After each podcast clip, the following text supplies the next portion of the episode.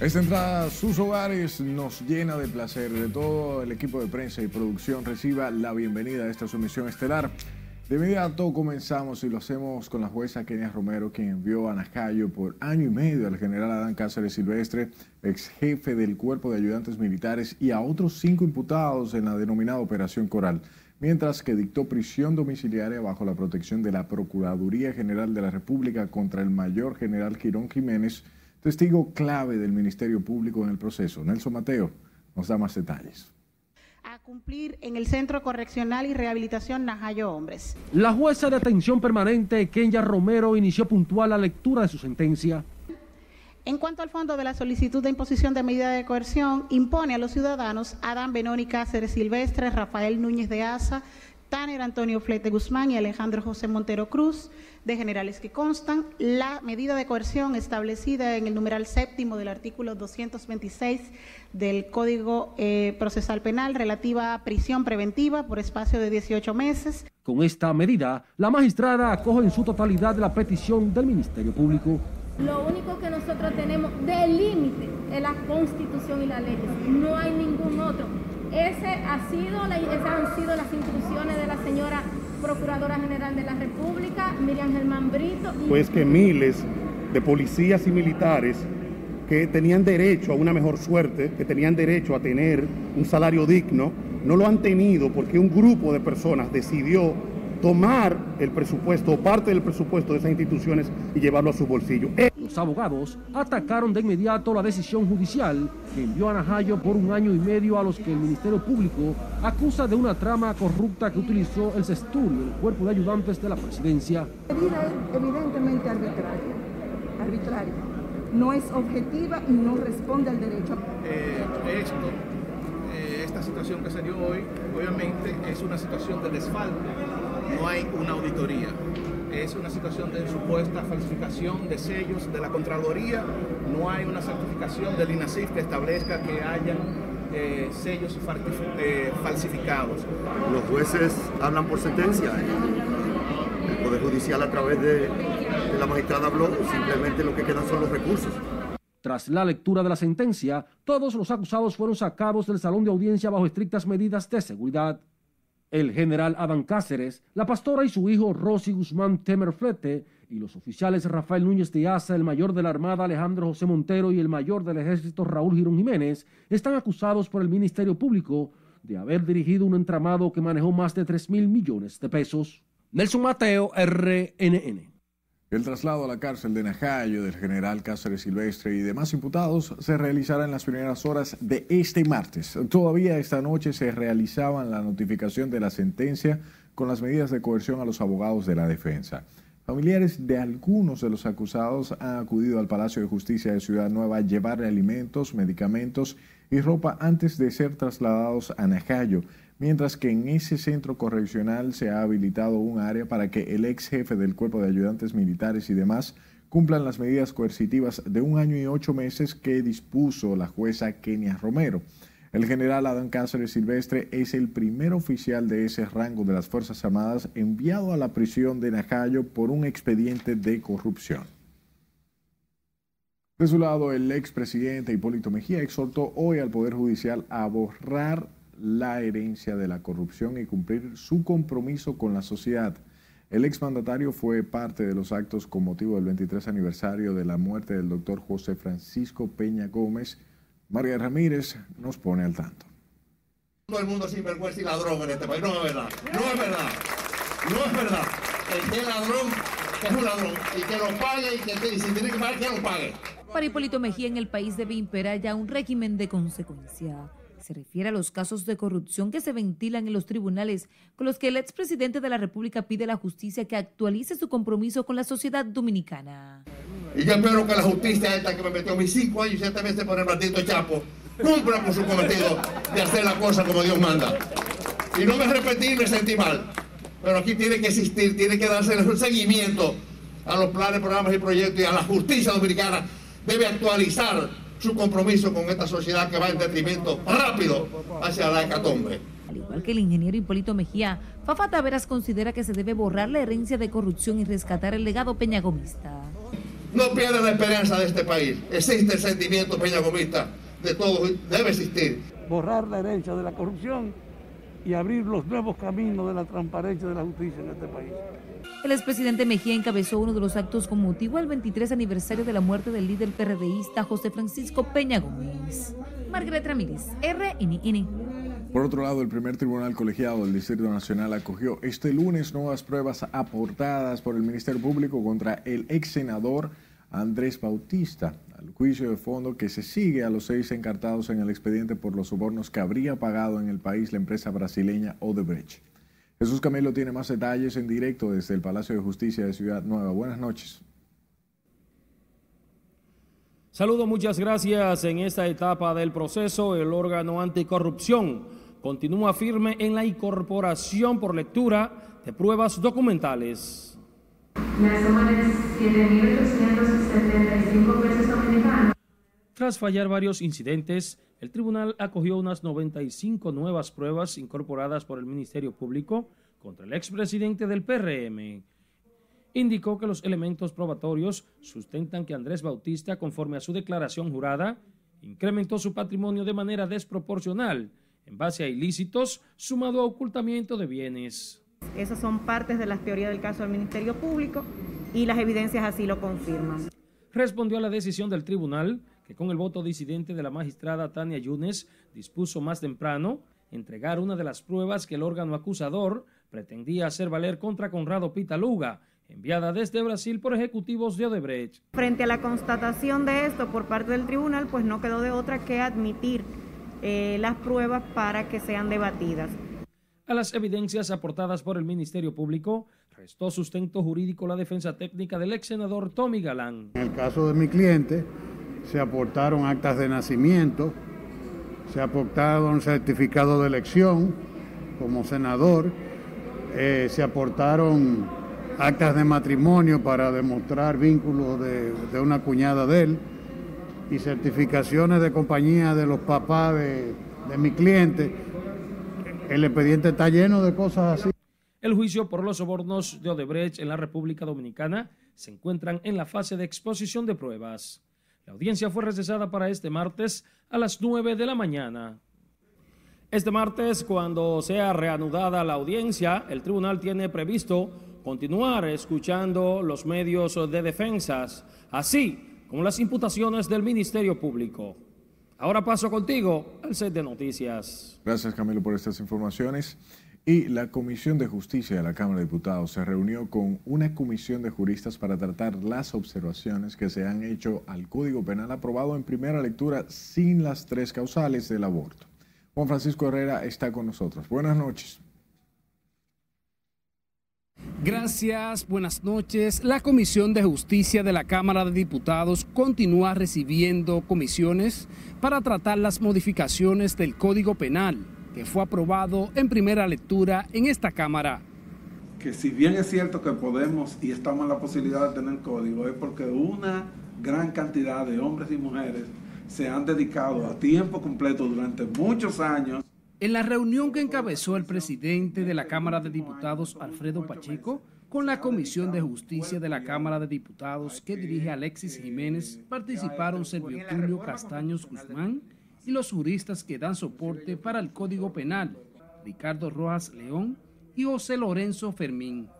A la salida del encuentro, el vicepresidente de FINJU, Servio Tulio Castaños Guzmán, dijo que se trabaja para dar al país un código penal como lo demanda la población. Durante este trayecto han tomado en cuenta ya una serie de observaciones que han hecho diversas instituciones que sin lugar a dudas eh, fortalecen aún más el Código Penal. Alexis Jiménez, presidente de la Comisión de Justicia de la Cámara de Diputados, dio garantías de que en la pieza se sancionará debidamente la corrupción. El funcionario que ose tocar la cosa pública con este código, es mejor que lo piense mil veces. La Cámara de Diputados decidió someter a vistas públicas el Código Penal a raíz de las protestas que generó su aprobación, en primera lectura, principalmente de grupos feministas y sectores que criticaron las penas leves para los actos de corrupción. Este viernes, la Comisión de Justicia de la Cámara de Diputados tiene previsto vistas públicas para escuchar las diferencias sobre el Código Penal. Vuelvo contigo al estudio. Desde el Congreso Nacional, nuestro compañero Juan Francisco Herrera. Hablemos sobre el tema.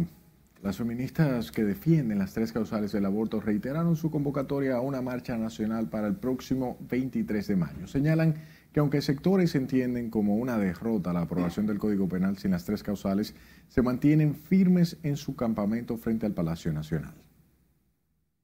En la México, en la México, Máximo Gómez, para hasta la independencia, hasta el Parque Independencia.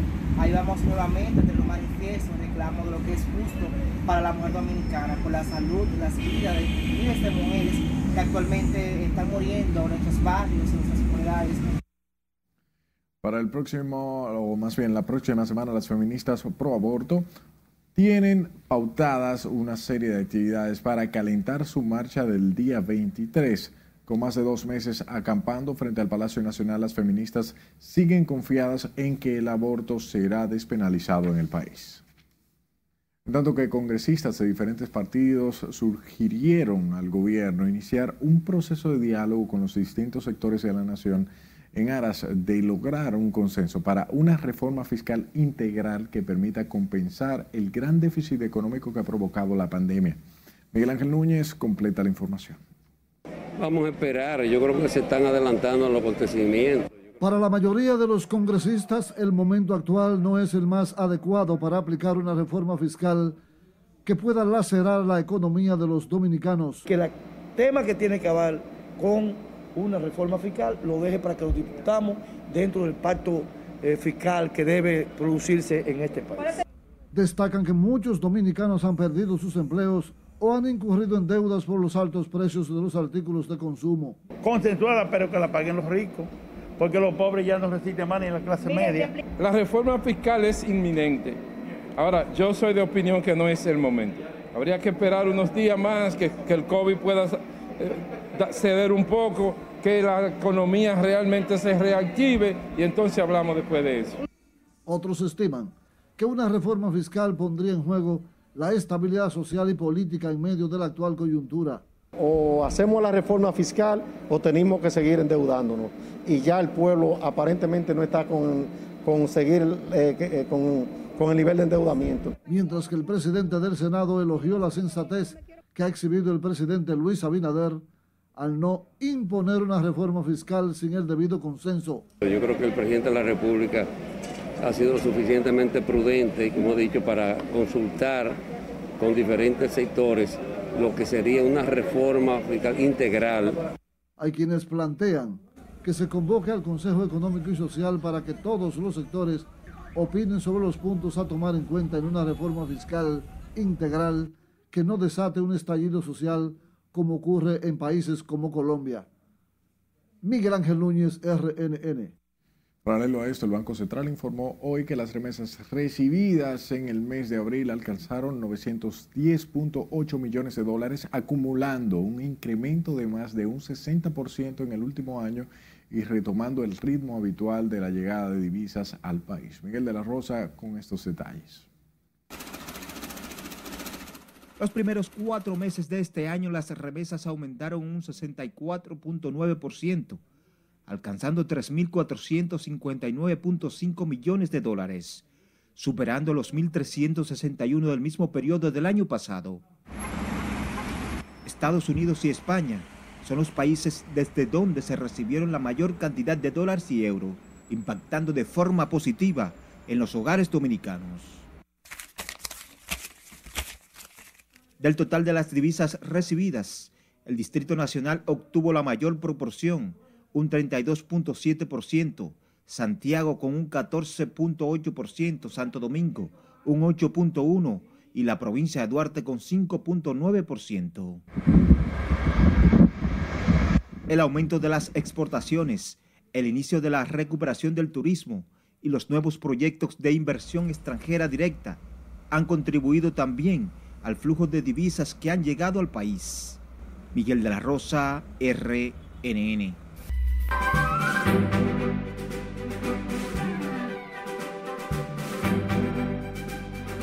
El presidente de Estados Unidos, Joe Biden, anunció este lunes que se reunirá con su colega ruso Vladimir Putin tras asegurar que no existen evidencias de que Rusia esté involucrada en el ciberataque al operador de oleoductos norteamericanos.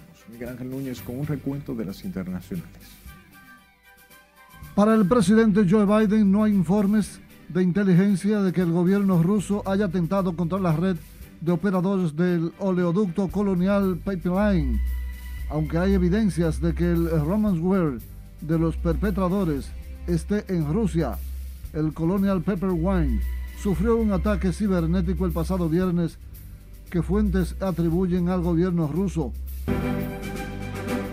Mientras tanto, en Colombia, las protestas que se desarrollan en este país contra la reforma fiscal aumenta la preocupación del presidente Duque. La policía, incluso con ropa civil, enfrenta de manera directa a los manifestantes, en especial en Cali y en Medellín, aumentando a 30 el número de civiles muertos, más 800 desaparecidos. En España, como en Nueva York, la comunidad colombiana se manifestó frente a la sede de las Naciones Unidas para pedirle que intervenga y ayude frente a la crisis que vive su país. Administración de Medicamentos y Alimentos de Estados Unidos, FDA, aprobó la tarde de este lunes el uso de la vacuna contra el COVID-19 fabricada por la farmacéutica Pfizer BioNTech para menores de 12 a 15 años de edad, enmendando así la orden emitida el 11 de diciembre de 2020, donde permitía la administración de dicha dosis solamente a personas mayores de 16 años. Entre tanto, al menos 20 palestinos han muerto, entre ellos nueve niños, por ataques aéreos de Israel sobre la franja de Gaza en respuesta al lanzamiento de cohetes llevado a cabo este lunes por Hamas. El ministro de Salud palestino dio a conocer que los cuerpos de las víctimas mortales y al menos 65 heridos fueron trasladados a un hospital del norte de la franja. En Estados Unidos, las autoridades estadounidenses están considerando la posibilidad de desplegar a sus tropas retiradas de Afganistán en los países de Asia Central, particularmente Uzbekistán y Tayikistán, informó el lunes el Wall Street Journal. Y finalmente por fin cayó el cohete chino. Según medios estatales de este país, partes del cohete ingresaron a la atmósfera terrestre a las 12.24 del domingo, hora de Pekín. Se desconoce si los escombros impactaron la tierra o el agua, dijo el comando. Roscosmos, la agencia espacial rusa, también informó que los desechos cayeron en el Océano Índico, sobre las Islas Maldivas. Para las internacionales de RNN, Miguel Ángel Núñez. ¿Cuántas especulaciones sobre dónde iba a caer este cohete? Volvamos a informaciones locales. El doctor Luis Emilio Montalvo Arseno será el nuevo embajador dominicano ante la Santa Sede. El reconocido psiquiatra fue designado el pasado mes por el Poder Ejecutivo y su nombramiento ratificado por el Senado de la República. Montalvo Arseno fue el primer director del Consejo Nacional de Educación Superior sustituye en la representación dominicana ante la Santa Sede al periodista Víctor Grimaldi, quien tenía varios años en la posición diplomática. Sepa que el Instituto Duartiano calificó como una provocación de Haití la desviación del río Masacre y llamó a cumplir con los tratados suscritos por ambas naciones para garantizar la convivencia de ambos lados de la frontera. Con la historia, sí le dice Aquino. Y como siempre, las iniciativas de agresión provienen de Haití. El Instituto Duartiano se sumó a los sectores que han fijado posición contra la desviación del río Masacre que comparten República Dominicana y Haití. Wilson Gómez, presidente del instituto, dijo que la construcción de un canal para tomar las aguas del masacre del lado haitiano no es más que una provocación. El gobierno debe mostrarse justo y enérgico o no tendremos patria y por consiguiente ni libertad ni independencia nacional. El Instituto Duartiano también aprovechó para denunciar el aumento de la migración ilegal haitiana y el número cada vez mayor de parturientas del vecino país que dan a luz en hospitales dominicanos. El 53% de los nacimientos de niños en lo que va del año 2021 es de niños de parturientas haitianas. solo el 47% es de dominicanos. El presupuesto nacional no soporta mayor carga. En rueda de prensa en el Parque Duarte, Wilson Gómez pidió al Ayuntamiento del Distrito Nacional prestar atención a ese monumento histórico. Sila Disaquino, RNN. Toquemos el tema de la pandemia. Ocho personas más fallecieron en las últimas horas en el país a consecuencia de la COVID-19. También se han notificado 560 nuevos casos de contagio según el boletín de este lunes del Ministerio de Salud Pública. En estos momentos el país tiene 36.605 casos activos de coronavirus. De su lado, el Gabinete de Salud puso en funcionamiento el Centro de Vacunación contra la COVID-19 que dará servicio a senadores, diputados así como al personal del Congreso. Por igual, obtendrán su dosis contra la enfermedad todos los empleados de las instituciones públicas que tienen su sede en, el Centro de los Héroes. Es para un servicio a la comunidad, a los empleados y, de la Procuraduría que puedan venir de la Suprema, eh, del Ayuntamiento, del Tribunal Superior Electoral, del INDRI, del Ministerio de Trabajo, de las instalaciones de la Junta que están aquí cercanos, de la Lotería, de, varias instituciones de correo, porque aquí hay, como ustedes saben, hay varias instituciones públicas. Quedó abierto el centro, legisladores y el personal del Poder Legislativo acudieron a inocularse contra el virus.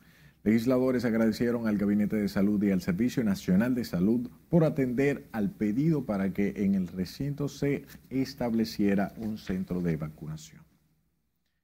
Escuchen, hoy el país abrió una vacunación masiva para la población de 18 años en adelante. Muchos jóvenes acudieron a los centros de inmunización, pero la asistencia no estuvo a la altura de las expectativas de las autoridades sanitarias. Con más detalles, si le dice aquí, ¿no? Promedio, estamos vacunando de 500 a 600 personas cada día. Los 57 centros de inoculación que funcionan en el Gran Santo Domingo prepararon una logística para recibir hoy a un mayor grueso de personas atendiendo a la convocatoria para que acudan los jóvenes de 18 años en adelante que constituyen el más numeroso segmento de la población. Sin embargo, iniciando la semana fueron menos de lo esperados a inmunizarse. Eh, para el día de hoy esperábamos una gran cantidad de personas. Hay muchas, pero no tantas como esperábamos. Incluso en el caso del campus de Santo Domingo, en este edificio tenemos en varios pisos, tenemos espacio para aquellos que no quepan en la parte eh, del primer piso y no hemos tenido que utilizarlo. La vacuna eh, nos evitan en un 90% de que en caso de que una persona padezca, se contagie, llega a un intensivo, llega a ser intubado. En esta etapa también se están vacunando extranjeros que tienen residencia legal en el país. Bueno, la verdad ha sido muy fácil. Me dijeron que viniera acá, traje mi cédula, eh, de verdad ha sido muy bien organizado y rápido. No porque estudio online, pero igualito uno sale a comprar y todo eso y creo que es bueno que estemos protegidos todos. Contra el COVID ya han sido inoculados los profesores, personal de salud, envejecientes, policías y militares. El gobierno le ha dado un impulso a la vacunación contra el virus con los 2 millones de dosis que llegaron la semana pasada desde China. Sila Disaquino, RNN. A propósito, el director de la Junta Distrital de Villa Central en Barahona murió en la mañana de hoy afectado por la COVID-19. Abraham James estaba recluido desde hacía varios días en el Secanot en el Cabildo de Villa Central se han tomado las medidas para detectar si hay otros contagiados por el coronavirus. Hablemos de la Federación de Municipios que elevó hoy un recurso ante el Tribunal Superior Administrativo para que se deje sin efecto una resolución de la Tesorería de la Seguridad Social que fija el salario mínimo cotizable en 10 mil pesos para los servidores públicos. Considera junto a la Federación de los Distritos Municipales que esa resolución es inaplicable en los gobiernos locales, dejando fuera de la cobertura de la seguridad social a unos 150 mil empleados de los cabildos. Queremos preguntar quién está detrás de generar un conflicto, de crear una situación difícil en la salud de 150 mil servidores municipales que hoy en día están desesperados con problemas de diabetes, con problemas de eh, coronarios, con enfermedades catastróficas y que no saben qué va a pasar con ellos. Tenemos varios servidores municipales que están secuestrados en clínica privada porque al día de hoy no se les acepta el pago. Ha sido un acto irresponsable de quienes crearon esta situación y son ellos los llamados a resolverla. El Consejo Nacional de la Seguridad Social nos ha estado, como dicen los muchachos, mareando. Hemos ido a más de cinco o seis reuniones, incluyendo con tres con el ministro de Trabajo, y no ha habido una respuesta. Los dirigentes de FEDOMO y FEDUDIN solicitan una medida cautelar para que la resolución de la Tesorería de la Seguridad Social sea suspendida en su aplicación hasta que el tribunal conozca y se pronuncie sobre la demanda principal.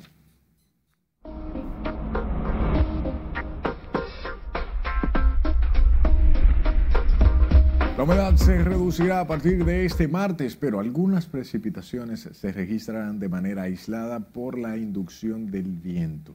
Nuestro compañero Cristian Peralta nos dice más. Buenas noches. Saludos amigos, en cuanto a las condiciones del tiempo, pues iniciamos esta semana con la incidencia de una vaguada tal y como veníamos reseñando y como vemos en las imágenes, bastante nubosidad sobre bueno, buena parte de la porción de República Dominicana, también Puerto Rico ha generado incluso algunas lluvias acompañadas de tronadas, bastante humedad. Y por supuesto que este patrón se repite para el día de mañana, aunque por supuesto comenzará a debilitarse o alejarse debido a un fuerte gradiente de presión que se estará acercando. Lo cierto es que se han generado estas precipitaciones mayormente hacia las provincias ubicadas en el este, en el caso de la Altagracia, Ato Mayor, también el Ceibo, parte incluso de Monte Plata y abundante nubosidad en Santo Domingo, con alguna lluvia básicamente en horas de la tarde. Mientras tanto, el modelo de precipitaciones está mostrando, como hemos reseñado, que esas lluvias pues comenzarán alejarse de manera gradual, pero mucha atención porque se espera que para el fin de semana pues vuelva a haber un aumento de humedad producto de eh, otra vaguada que se va a acercar y nos debemos acostumbrar a esto porque estamos en el mes de mayo, estas lluvias incluso acompañadas de tronadas, es lo que caracteriza el tiempo en nuestros días aquí en la región del Caribe. Hablemos acerca también de las temperaturas porque, bueno, pues se tornan calurosas y ese calor precisamente es lo que hace que cuando sube hacia la atmósfera entonces se genere ese tiempo de eh, tronadas y descargas eléctricas, por supuesto, si hay humedad y es propio de lo que estamos viviendo en nuestros días. Como siempre, les recuerdo que se mantenga ahí porque como siempre aquí les tenemos mucho más. Sí, lo seguro, todo, eh, siempre hay que estar atento a lo de ellos. No se mueve su televisor porque en un momento las dificultades que enfrentaron hoy pacientes por el paro iniciado por los médicos contra las ARS. Muchos pacientes están muriendo, presidente. Y el ex procurador Domínguez Brito alerta sobre el deterioro del servicio 911. Todo esto y más al volver por RNN, líder nacional en noticias.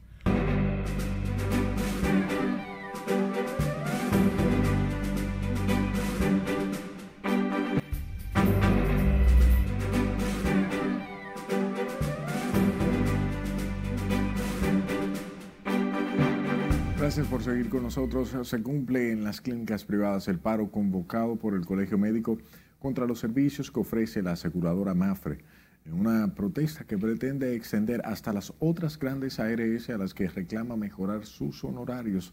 Esta reacción de los afiliados y la Asociación de las Clínicas Privadas las tiene Silesia Aquino en este reporte.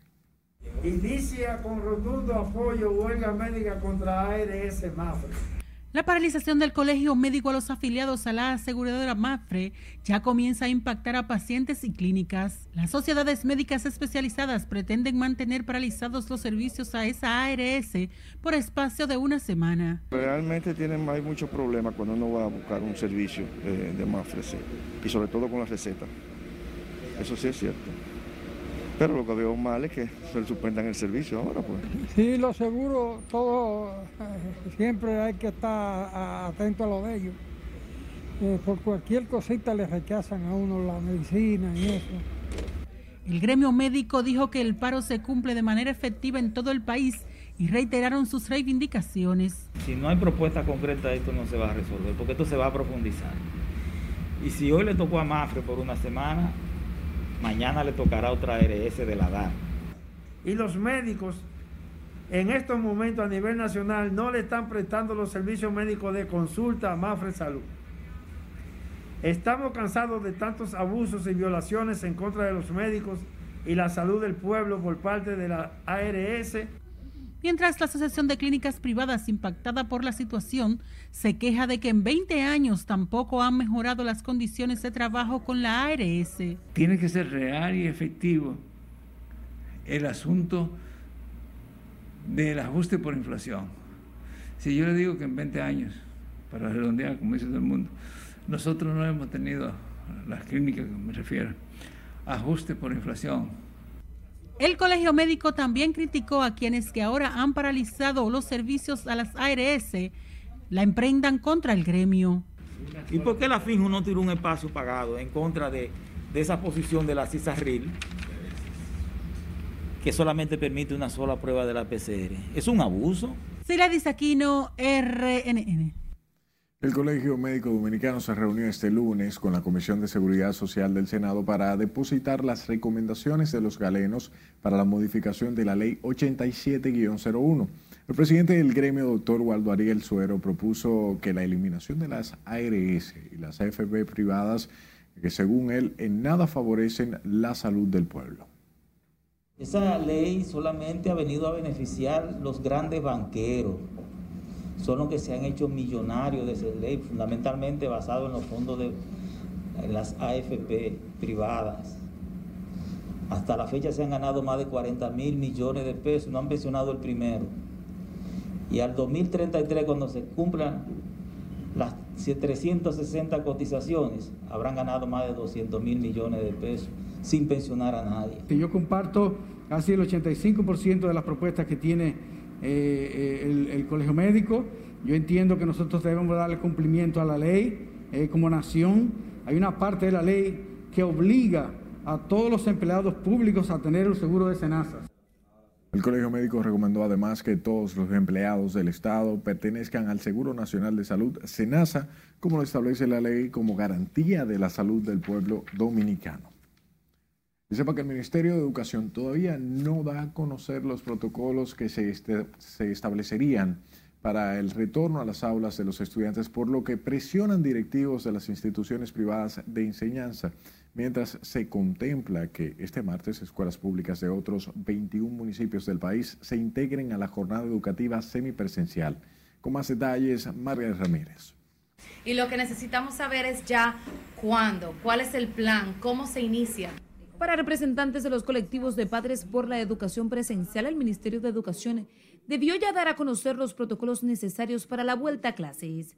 Reconocen que este es un proceso delicado y que toma tiempo. Sin embargo, entienden que los padres y los centros educativos también deben prepararse. Si vemos la experiencia de centros privados que tienen eh, ya meses abiertos de forma clandestina, que ha salido al aire, que ya han estado abiertos, eh, la mayoría eh, dicen que les ha tomado entre tres y seis meses realmente adecuarse a los protocolos, a, um, estar seguros con los protocolos eh, aplicados a tres niños, a cinco niños, a dos cursos. Sin embargo, para este martes el Ministerio de Educación prevé la incorporación de otros 21 municipios a la docencia semipresencial, sumados a los 40 que iniciaron el pasado 6 de abril.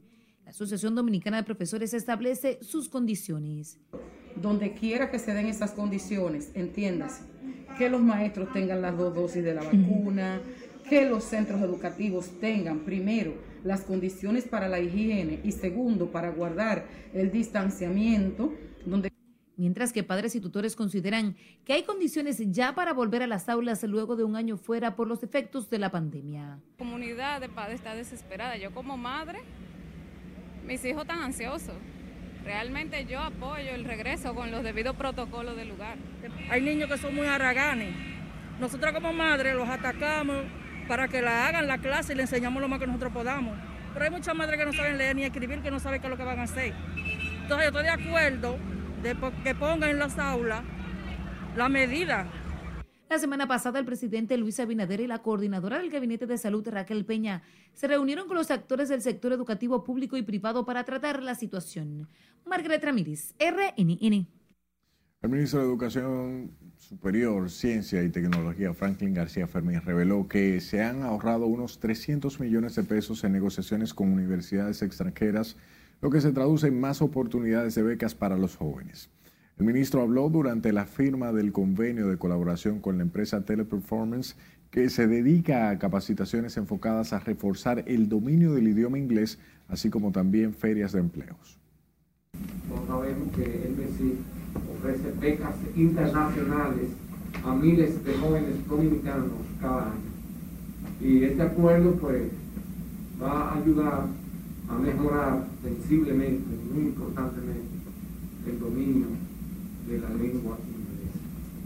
Dentro de la misma empresa tenemos un programa de desarrollo para su plan carrera, donde cualquier empleado dentro de los primeros seis meses puede empezar a escalar a manejar un equipo de 15 personas y postergar su carrera hasta donde lo quieras llevar.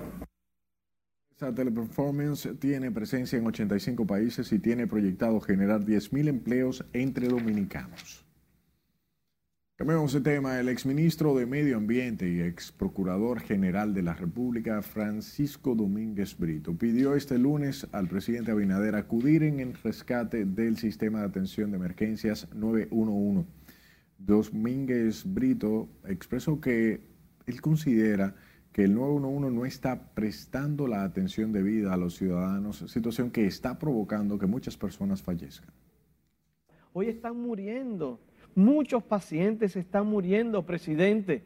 Necesitamos que usted envíe la plana mayor de su gabinete para que vuelvan a salvar las vidas que salvaba el 911.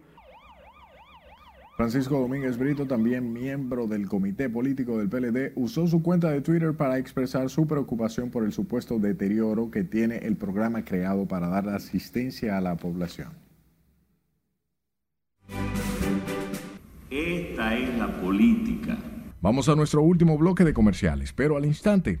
¿Por qué el presidente Luis Abinader dice que está cumpliendo los deseos del doctor Peña Gómez desde el gobierno?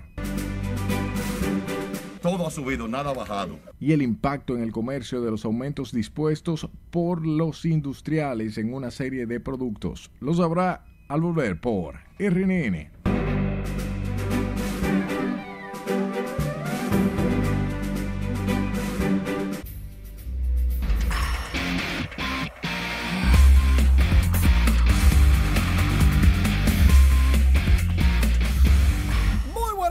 iniciamos la entrega deportiva accesando a nuestra página web rnn.com.do. En la sección de deportes tenemos un compendio informativo para todos ustedes, encabezando el detalle de que los Tigres del Licey ya tienen cuerpo técnico definido para la próxima temporada. Mientras tanto, los Celtics de Boston pierden a Jalen Brown por el resto de la temporada, las reinas del Caribe están preparadas para la Liga de Naciones, mientras que Cristóbal Marte le agradece al ministro de Salud. Naomi Osaka tiene miedo con lo del COVID y los Juegos Olímpicos. Una revista especializada en baloncesto ya está en circulación. Anthony Davis por fin ganó uno con los Lakers, pero los Metros de Nueva York barren a Arizona.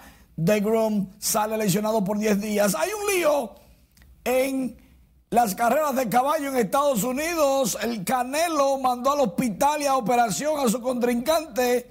Mientras tanto, el dominicano Francisco Mejía está en lista de lesionados y Lewis Hamilton sigue de Matatán. Ganó en Barcelona el Gran Premio de España e igualó a Michael Schumacher como los más ganadores de este circuito. Mientras tanto, el Licey, anunciando el cuerpo técnico, tiene a José Lejer como coach de banca, Jairo Cuevas de picheo, Juan Cabreja de bateo, de Ángelo Jiménez es su asistente, Manny Martínez está ahí.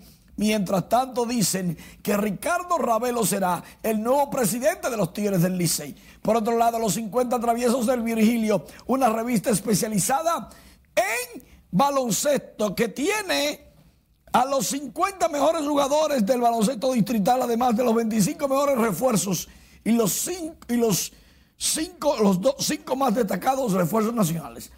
Russell Westbrook, hablando de NBA, logró triple doble y le pasó a Oscar Robertson y es el líder de todos los tiempos de triples dobles. Y César Valdés, tirando agüita de melao, una recta 86 y unos cambios entre 60 y 70, salvó su juego número 8. Los Orioles le ganaron, le ganaron a Boston, que es el equipo más caliente de las Sí. grandes ligas, 4 por 1. Pero César es del Licey, me imagino que está contento. Claro que sí, sobre todo por el cuerpo técnico. El cuerpo técnico está muy bien. Claro. Yo te digo. Y, y Russell Westbrook, acabando 21 asistencias, 13 rebotes y 28 puntos. Eso, ese señor está fuera de liga. No, ya tú sabes quiénes ganan este año. Eh, eh, Eh, no son azules. Gracias.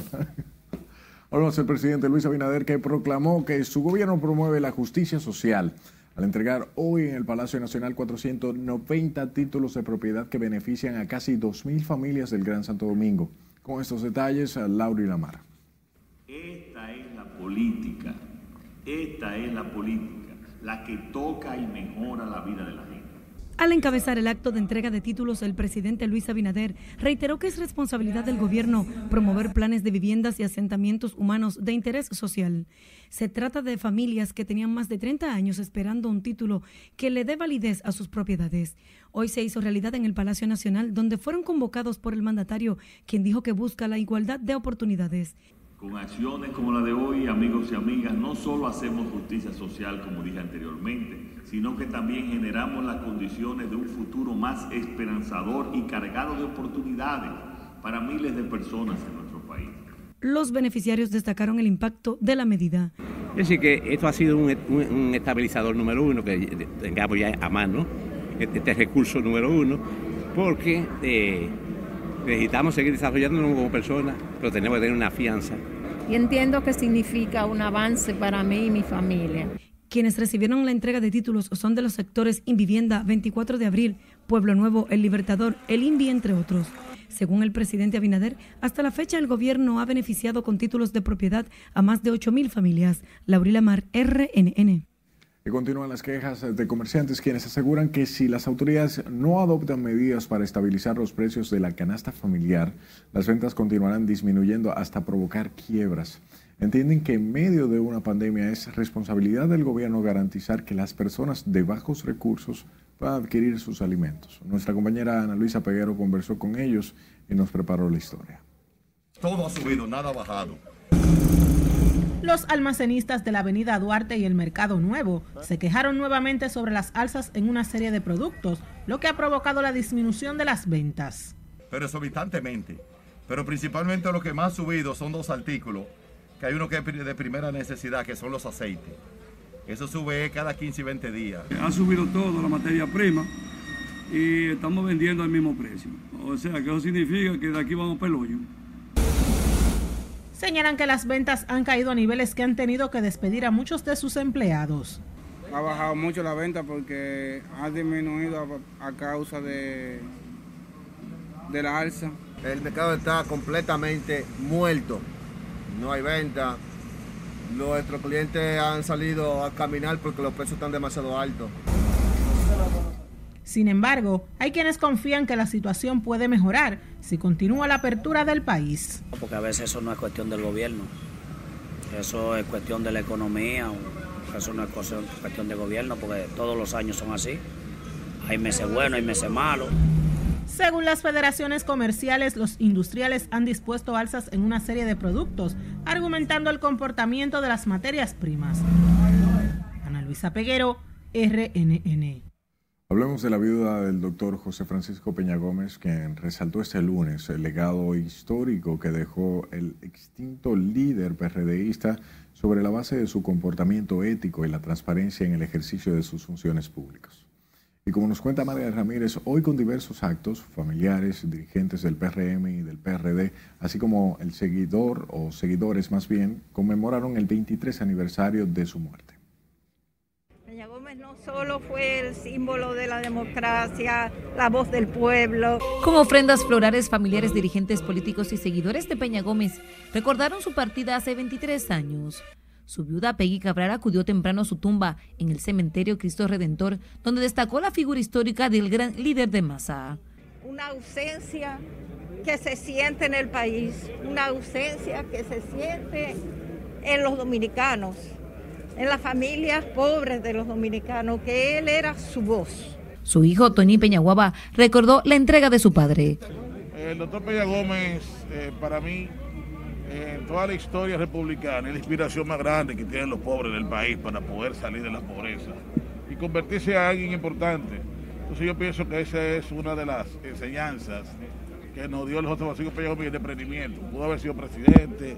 Frente al mausoleo donde reposan los restos del doctor Peña Gómez, también habló la secretaria general del PRM y alcaldesa de la capital, Carolina Mejía. Que la mejor forma de recordar a Peña es actuando sobre la base de los principios y de su ideología, de lo que promovía.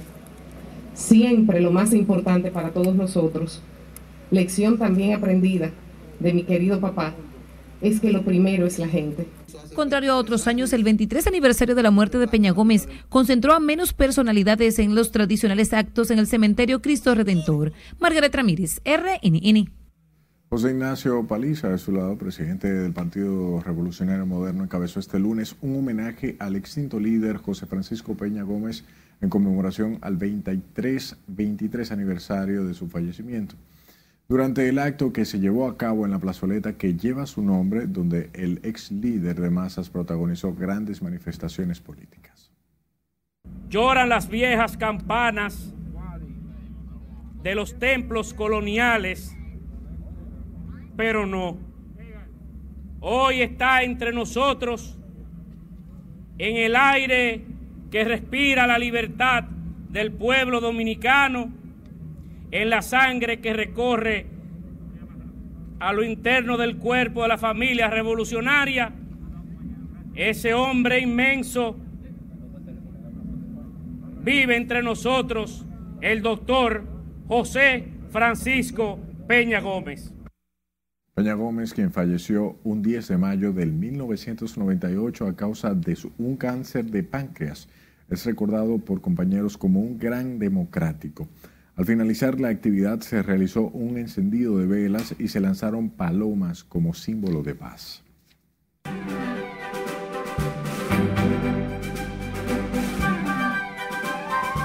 Hola, ¿qué tal? Muy buenas noches. El cantautor español Diego Cigala anuncia segunda función en el Teatro Nacional. El éxito de la nueva gira de Diego Cigala, Todo lo que tengo, en solo dominicano ha provocado la apertura de una nueva función, según informan los organizadores del esperado concierto en el Teatro Nacional pautado para este 21 de mayo a las 7 de la noche. De acuerdo con las informaciones ofrecidas por César Suárez Jr., productor del show, el más influyente cantautor flamenco contemporáneo, como es considerado el Cigala, actuará dos noches seguidas en dicho escenario siendo el 22 de mayo a la misma hora la fecha agregada. En el marco de la celebración del Día de Europa, el Ministerio de Cultura, la Delegación de la Unión Europea en la República Dominicana y la Fundación Sinfonía presentaron el concierto de la primera edición del Festival Lírico del Caribe 2021. Los cantantes seleccionados exhibieron su gran talento en la gala celebrada en la sala Carlos Piantini del Teatro Nacional Eduardo Brito, en la que estuvieron acompañados por la Orquesta Sinfónica Nacional Juvenil de la República Dominicana, dirigida por los maestros Alberto Rincón, titular de la misma, y Darwin Aquino. Los actores Sandra Bullock, Shane Tatum y Daniel Radcliffe se encuentran en el país para la filmación de una película. Las celebridades llegaron el pasado sábado al país por el aeropuerto de La Romana en diferentes vuelos y ya se encuentran hospedados en casa de campo. De acuerdo a lo difundido, los actores se encuentran en el país para unirse al rodaje de la comedia romántica Lost City of D bajo la dirección de Adam y Aaron Nee con un presupuesto a ejecutar en el país de 74 millones de dólares. La película se filmará en Samaná, Santo Domingo y en los estudios de cine ubicados en Juan Dolio. El actor Josh Duhamel, quien se sumó al reparto de la próxima comedia romántica de J. Lo, reveló que vivió una experiencia cercana a la muerte, como él mismo la ha definido, mientras rodaban en República Dominicana. Josh se acercó a una ensenada con agua cristalina que había visto desde su camerino y la que ya había estado nadando sin ningún problema para grabar un video como recuerdo, pero el mal le jugó una mala pasada. Las autoridades mexicanas informaron el asesinato del joven cantante Julio Verdugo, hecho que ocurrió en la madrugada de este domingo mientras viajaba en un vehículo en el estado de Sinaloa, en México.